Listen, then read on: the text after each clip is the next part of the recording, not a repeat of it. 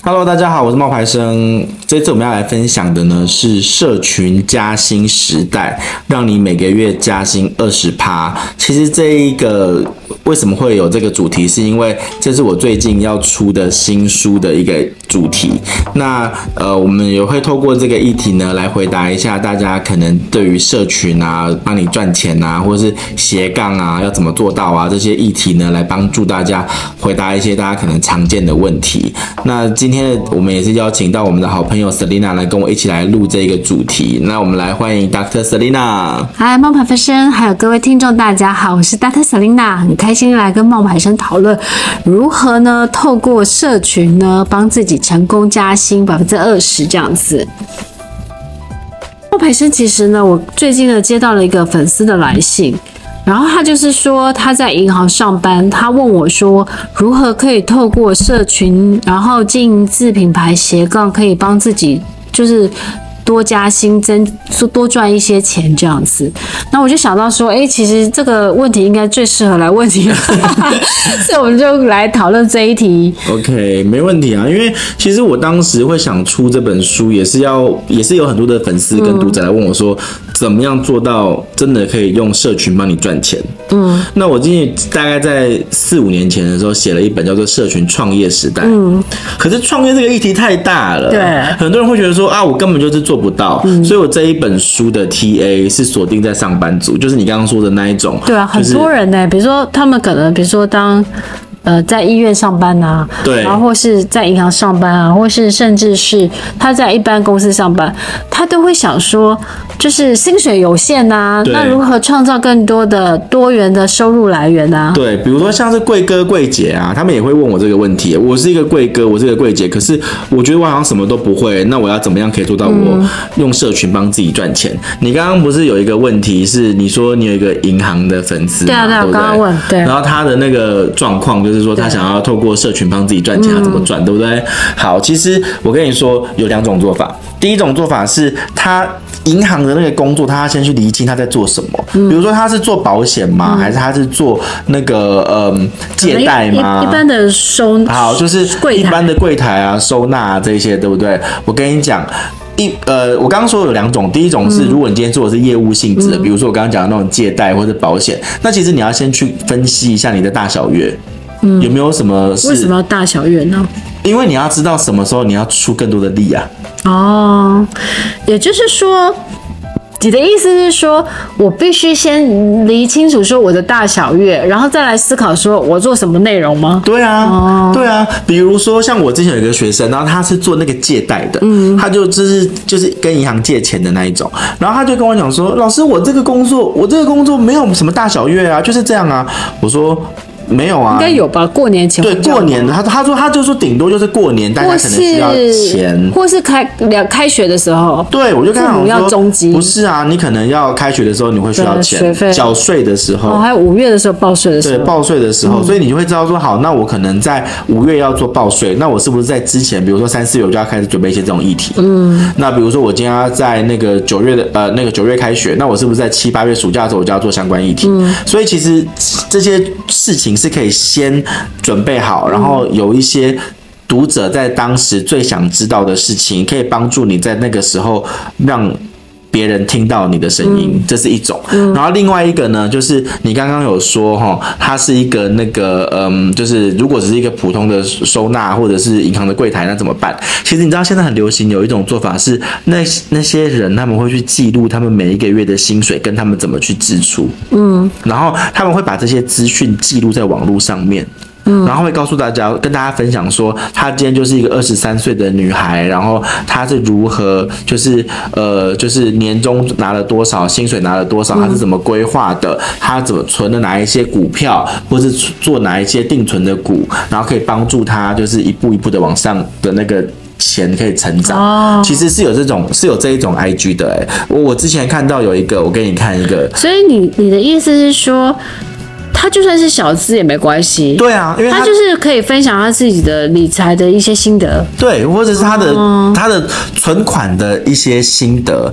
你看这一个，他一个月赚三万七，他才二十三岁，他是一个想退休的社会新鲜人。我们没有要帮他宣传，所以我们就不讲他是谁了。但是他现在有九万一千个粉丝，他其实是二零二二年的一月二十三号才开始做的哦。哇，很快，他才做一年呢。那为什么？你自己看，他就是每一年，他就是每一个月，他都会去分享他。赚了多少钱？嗯，然后你看他的利息收入、定期定额收入，每一笔收入大概是多少？嗯、然后他就会把它记录一下他的这些心得，然后他就会去做一些图表，告诉大家他的一些他的那个钱怎么去花，怎么去记录。你看他十月份利息收入六百九十块，然后十月份薪资三万四千九百块，他就会把它记录起来，然后告诉大家说他怎么赚，然后。他的收入怎么来？然后告诉大家一些相关的一些资讯，比如说今年通膨最多的东西是什么？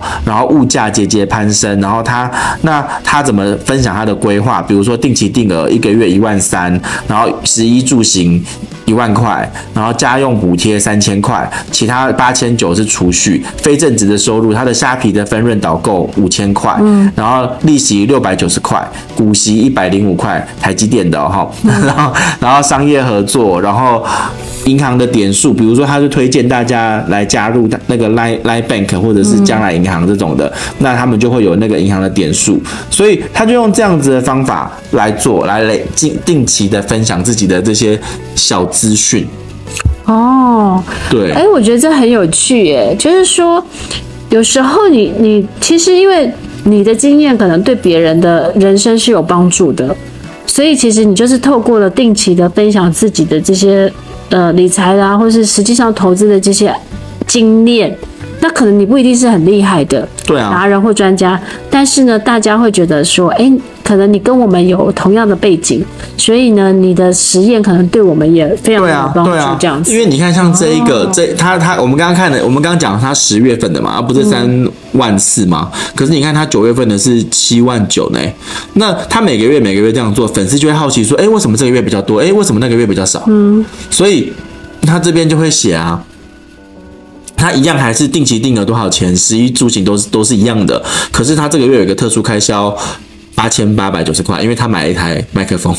哦，对，那我觉得好有趣哦。对，然后你看他这边就会告诉大家说，你看他的非正职收入有多少，比如说虾皮四千块，利息五五百。呃，六百多，所以你看商业合作保密，可是他这个月应该就是商业合作让他的钱变多，有没有？哦、你看他每个月他都可以，九月份用他的邀请码开户，将来银行开了两百五十五位呢。如果一一个一一个给他600给他一百块就好了，两百五十五位就两万多块了呢。哦，其实也蛮好的哈、哦。对啊，所以所以其实有很多的方法可以帮助你去。赚到你的那个收入，可是重点是你有没有开始去替自己规划跟尝试去做这些事情？诶，那么可是我问你哦，但如果说呃，一个我们以这个以以一般随便好了一个上班族来讲好了，可能是柜姐，嗯，那他怎么样可以开始去？就是如果他想要经营社群，透过就是帮自己加薪百分之二十，就是像你这本书写，那他一开始应该做什么？其实很多人会好奇说，会不会需要很多粉丝才做到？对对对，对不对？嗯、那比如说他如果今天是一个柜姐，那他今天他会觉得说他好像也没有特别厉害，嗯、然后什么都不会，那不知道该怎么样去开始，对不对？嗯、所以首先呢，我觉得要先厘清一个观念，你不需要很多粉丝，其实你是可以做得到的。嗯、为什么？因为我们的粉丝这种事情，它是贵精不在多。嗯，那要很多粉丝。不用很多粉丝就可以做得到，那要怎么做呢？刚开始其实你要先想一想，你能够给读者的，或者你能够给那些粉丝的是什么？嗯、像刚刚的那一个，他给的是他的薪资规划，嗯，对不对？那如果你今天是一个柜姐好了，那你是不是你会做什么？你可能会你会知道很多保养品，你会可以有一些保养品的试用，嗯、你会有一些，比如说，如果你是一个柜姐，你你你是一个化妆品的，那你会知道怎么化妆，怎么卸妆，嗯、对不对？好，那你就可以试试看说，如果我每一个月，或是我每一个礼拜拍一支影片教大家卸妆。嗯，那教大家怎么样正确的卸妆，然后你把这些东西做出来，其实你就会去累积跟吸引这一个系列相关的人群。哦，哎，我觉得这个概念很很好，跟我以前因为也有人问过我很多类似的问题，那我那时候跟他提的一个 concept 跟你有点像，就是我就是说，就是从你的分享当中，也许你的分享的内容是。你自己很有经验的，对，或是你的专长或兴趣的，嗯，但是既有你的分享这个过程当中，对别人的人生或对别人的生活是有帮助的，对啊，那这个是资讯就有价值，对，那这个资讯有价值，在创造这个互利的一个过程当中，你可能就可以涨粉，因为你的讯息是对别人有帮助的，对啊，对啊，对啊，所以回到核心，应该是说你对什么有兴趣，或是你有什么专长，那你可以持续的去想这个内容，可以是在创作过程当中是可以。对其他人的人生有帮助，有帮助的，对对，对。而且为什么我会说不需要很多粉丝就可以做得到？因为其实我算了一下，就是这个二十趴是怎么算出来的？嗯、其实我算了一下，我们如果以一般上班族，他一个月我们就算像刚刚那一个女生，她是赚三万七千块嘛，对，对不对？好，那我们就算三万七千块，以新鲜来讲算高了、哦。嗯，那我们就算平均，如果你今天是个大学新鲜呃社会新鲜人，你是赚三万块一个月好了，嗯、那其其实二十趴是多少？三二六就是六千块。嗯，那你要想办法一个月多赚六千块，其实要怎么做得到？嗯，他一样就是我会先教他。返回来推算，嗯、就是好。如果我今天要赚到六千块好了，那我今天是一个柜姐，我教大家卸妆的技巧。我前面的可能三个月、四个月、五个月是在做累积粉丝的动作。嗯、那我三个月之后、六个月之后，我每一个礼拜都有一部教大家怎么卸妆的影片。那我卸妆卸，我教大家卸妆之后，我可以，如果我累积了，比如说五百个人好了，那五百个陌生人里面，那我可以问他们，我可以。再试着问这五百个人说：“诶，那如果我今天来办一个，就是简单的一个那个实体的分享，然后呢，教大家真的在一个户外，然后教大家怎么样卸妆这件事情。嗯、那我一个人，我们五五百个粉丝里面，我们如果有二十个粉丝愿意来，嗯、那一个粉丝我们收两百块钱的场地费，嗯、那你看你就是四千块了。嗯，所以你你懂我意思吗？这样子，你那个六千块的比例，你就已经达到。”一定的比例了，哇！所以其实应该是有用这个方法，其实是可以创造开始创造不同的收入来源。然后你就要给自己一个，你就要给自己一个机会。嗯，比如说我刚刚讲的是二十个人，那如果你觉得二十个人太多，好，你可以从五个人开始。嗯。五个人，你找一个小房间，然后呢，你教大家怎么卸妆，嗯，然后你在教他们卸妆的时候呢，一个人收两百块的车马，嗯、呃，那个场地费，那你就两百块钱乘以五，就是一千块啊，嗯，对不对？那如果你用那个一千块钱，你在现场，你可以跟他们讲说，啊，这是我用的好用的那个保养品，或者是好用的那个那个东西，那你们要不要来体验，或者来一个套装组来做购买？那你这样子又可以多另外一个收入啊。嗯，你看像刚刚那个女生，她是教大家。他不是有一个地方的收入是，他是教大，他是请大家来，就是加入他的那个这个他的这个他的这个银行点数有没有？嗯、就是 Line Bank 有八个人增加了加入，然后。将来银行两百五十五个，那你看，如果你你不用多嘛，你八个就好了，你来你 foodpanda 就可以了。我跟你讲，foodpanda 你叫人家加入一个人，你就可以拿一百块了呢，对不对？八个人就是八百块了呢，对不对？所以其实有很多很多的方法，其实现在都有，只是你自己有没有去定期的去分享而已。哇，所以。如果说像是那，所以我我再问一下冒牌生，就是说，那他怎么可以去？因为我觉得你讲的很有逻辑系统嘛。但是，一般普罗大众呢，可能不一定有行销或社群的经验。嗯。当然，最好的方式就是他去买你的书。对，最快最快。但是另外一个部分是说，那我觉得有什么是简单简单的一个心法，让他可以很快速的记起来的？我觉得一开始你要先先去。好，首先你要先设定好你的族群跟你的主题，嗯，我觉得这个很重要，嗯，对，因为。因为就像刚刚讲的卸妆好了，嗯、其实卸妆也有分哦，上班族卸妆、贵妇卸妆，哦，你你懂，这就这不这就不一样了嘛，对不对？对，上班族的卸妆可能它是要快，嗯，那贵妇卸妆可能它是要柔温柔、滋润，或者是卸妆之后同时保养之类的。哦、所以其实你就要先去区隔出来说，我今天锁定的族群是谁？嗯、就好像我们那个时候有讨论过你啊，嗯、你的那个主题，我们一开始不是也是。小资族，对有没有？对啊，所以一样的道理，我们先先抓出那个族群，然后给这个族群他们想要的东西，嗯，然后呢，你才能够慢慢的在这一群人里面累积你的音量，嗯，那当然这东西没有这么简单啊，不是说哦，我今天立刻做，立刻看得到效果，因为社群的这个经营里面大概要花多少时间才能做到？你自己觉得你当时花了多少时间？我我我之前其实是花比较多时间在经营女人帮，嗯，然后真正开始经营自己的话，就是二零二零年开始吧。意思是说，如果普罗大众的人，他们就是说我随便举例好了，就像是我有个朋友，然后呢，他想要就是他想要那个。应该是他现在的工作就是比较不稳定，嗯，他想要有另外一个出路，是说可以可能可以提早的财务自由，或者是可以从职场退休，嗯，那那他应该怎么去做短中长期的规划？一开始短期的规划就是我刚刚讲的那个加薪的事情嘛，你要先算出来你要加多少钱啊？嗯。对啊？你要加六千块还是加六万块？那不一样，对不对？所以六千块的做法就是，你先我们先算出来三万块一个月，你要加六千块。嗯、那你要定期分享的话，你如果开课，你一个月可以，你一个你开分享会，那你开分享会收门票，你可以怎么赚？嗯、那你就会算出一个时间嘛。比如说我可能要花三个月，那我三个月的话，我每一个月要分别做什么事情？嗯、那这就是它的短期的这个规划嘛，对不对？那中期的这个规划的时候呢，其实就会在取决到说，我今天人。人数达到一定目标的时候，那我是不是要去跟相关的同产业的人互动？有没有找到可以让我自己内容被更多人看到的办法？比如说，我是不是要找到一些社团？我是不是要找到一些媒体？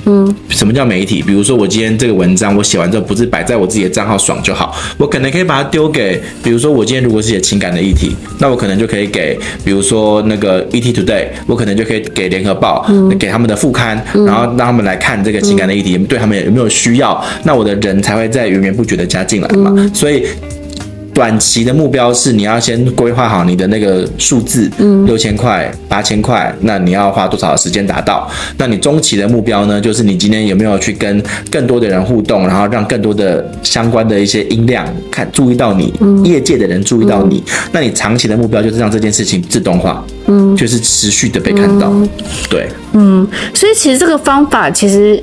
刚才冒牌生这样讲的话，其实他其实是不不会太难的。他不是，但是我觉得难难最难一点是在持续坚持。对，就是坚持这件事情是很不容易。像像我后来发现，就是比如说很多人就进 Podcast，对不对？对。但是一年后大概百分之九十五的九十五的人不会再更新的，所以我们要坚持下去。坚持下去，做久就是你的，真的。但是做 Podcast 真的是很辛苦的一件事，所以大家都要就是。收听冒牌生的，也收听我的，冒冒可以是这样子。那我想要再问一下哈，就是说，如果冒牌生如果说，哎、欸，如果要经营这些社群的话，那用哪？就是一开始的话，他们怎么挑选适合自己的社群平台呢？我跟你说，这个书里面有写，就是有写到说要怎么挑选自己适合的平台。嗯、比如说，有人是那种文字类型的，嗯，那你可能就可以从你的部落格开始，嗯、而且部落格这个东西其实是一个最好上手的。嗯、有人会说，可是部落格不是已经视为了吗？没有，像社群这种东西，其实不会完全的不见，它其实会一直在，而且它其实被厂商的接受度来讲是高的。嗯、你不用很多粉丝哦，你只需要你的文章被找得到就可以了。嗯嗯、这是第一个，你的你可以，如果你是会用文字表达，你可以用部落格开始。有很多的人会说，诶，那现在不是抖音很红吗？TikTok 很红，那我是不是要用 TikTok？通常问会问我这个问题的人呢、都是那种最近被洗脑的人，嗯，就是他们都会觉得哇，抖音现在好厉害啊！我做抖音就一定会被看到。其实不是，对啊，茫茫人海怎么看得到你？对，抖音不是说你今天随便做随便被看到的，你可能要问一下你自己哦。因为通常会问我这种问题的人，他们都是那种可能年纪比较大的那种妈妈，嗯，或者是那一种二度就业妇女，他们就会说，现在时代红利在抖音，我是不是要做抖音？我就会跟他讲说，你花了十年经营了。你的 FB，那请问一下，现在有多少人愿意从你的 FB 里面买单？你要推销推销的东西？嗯嗯、那如果不行，你会你愿意再花十年经营你的抖音，然后累积一同样的一批人吗？嗯，对啊，所以这是一个要去考虑的问题。所以我就会跟他讲说，与其这样子，你其实如果你今天是一个对于这些相关的这些社群东西你不熟悉的人，嗯、你应该要去选择你熟悉的平台，嗯，然后把这一些人呢。从你，比如说，我们都有，比如说三千个好友、两千个好友、五百个好友，好了，嗯、那这一些好友里面，你怎么样把那些愿意跟你付费的人抓出来？嗯，其实这是一个比较重要的问题，嗯、而不是选平台，就是看你自己用哪个平台用的久嘛。嗯，对，所以你自己觉得呢？你觉得你对你来说，目前为止你用到哪个平台对你来讲比较有帮助？其实。因为我们应该都是一开始是用 FB 的啦，所以应该就是 FB，就是我们这样经营。没有，我们一开始其实用部落格。我一开始真的是写部落格起家的。我有写过，哎、欸，其实我之前一开始有写过皮克邦，但是我后来就没有写、啊。你有写女人帮啊？后来？哦，对了，我有写女人帮，但是女人帮那时候比较经营的是媒体的角度，然后就是女生爱情，然后是什么心灵励志这个部分。嗯、所以我觉得，包含是讲到一个重点的，就是从你擅长的。然后开始去经营这样子，然后不是说选他最近红的，因为最近红的，如果你不会，那那你还是还是不会。可是我觉得那就会有一种，其实大家现在就很焦虑，就会觉得说，FB 是不是一个老人社群？FB 是不是没有人看？可是老人社群才有钱呐、啊。所以，的所以重点，我觉得重点还是先想好，就是说你经营的。T A 是谁？就是你的目标对象。对然后他们，然后他们在哪里？他们在哪里？然后再来是你擅长经营什么的内容，然后可不可以持续的去？你看哦，比如说我们那保险业务好了，嗯、如果今天他是一个保险业务，那他今天要经营的平台，他他的客群，他要的是一群小资族，还是他要的是一群就是那种可能青少年？青少年，还是他要的是一群那种？婆婆妈妈有购买能力的人，我觉得他要自己先想清楚。对啊，对那如果他的 TA 是专门锁定在那种，比如说比较资深的那一种，那他其实 FB 就是他最好的选择啊。嗯，所以你这样讲也没错啦。只是我觉得这个其实人都会迷失，就觉得哦哪个平台红，哪些有平台流量红利流量他就去了。对，所以其实还是要回到就是自己的核心，就是说你在经营的这个品牌，那你想要跟哪个对象 TA 去沟通，他们常常会使用哪个平台？对。然后这个平台是你擅长的，而且大家不要被那个数字给骗了。嗯，就是我跟你讲哦，你应该没有这个概念。就是如果今天是一，你觉得 YouTube、FB、抖音这几个平台，这三个平台就好。为什么大家总是觉得 YouTuber 好像最厉害？嗯，然后大家好像觉得 FB 好像是第二厉害，嗯，抖音好像是现在没有那么厉害。嗯，为什么？因为一部影片哦，你知道。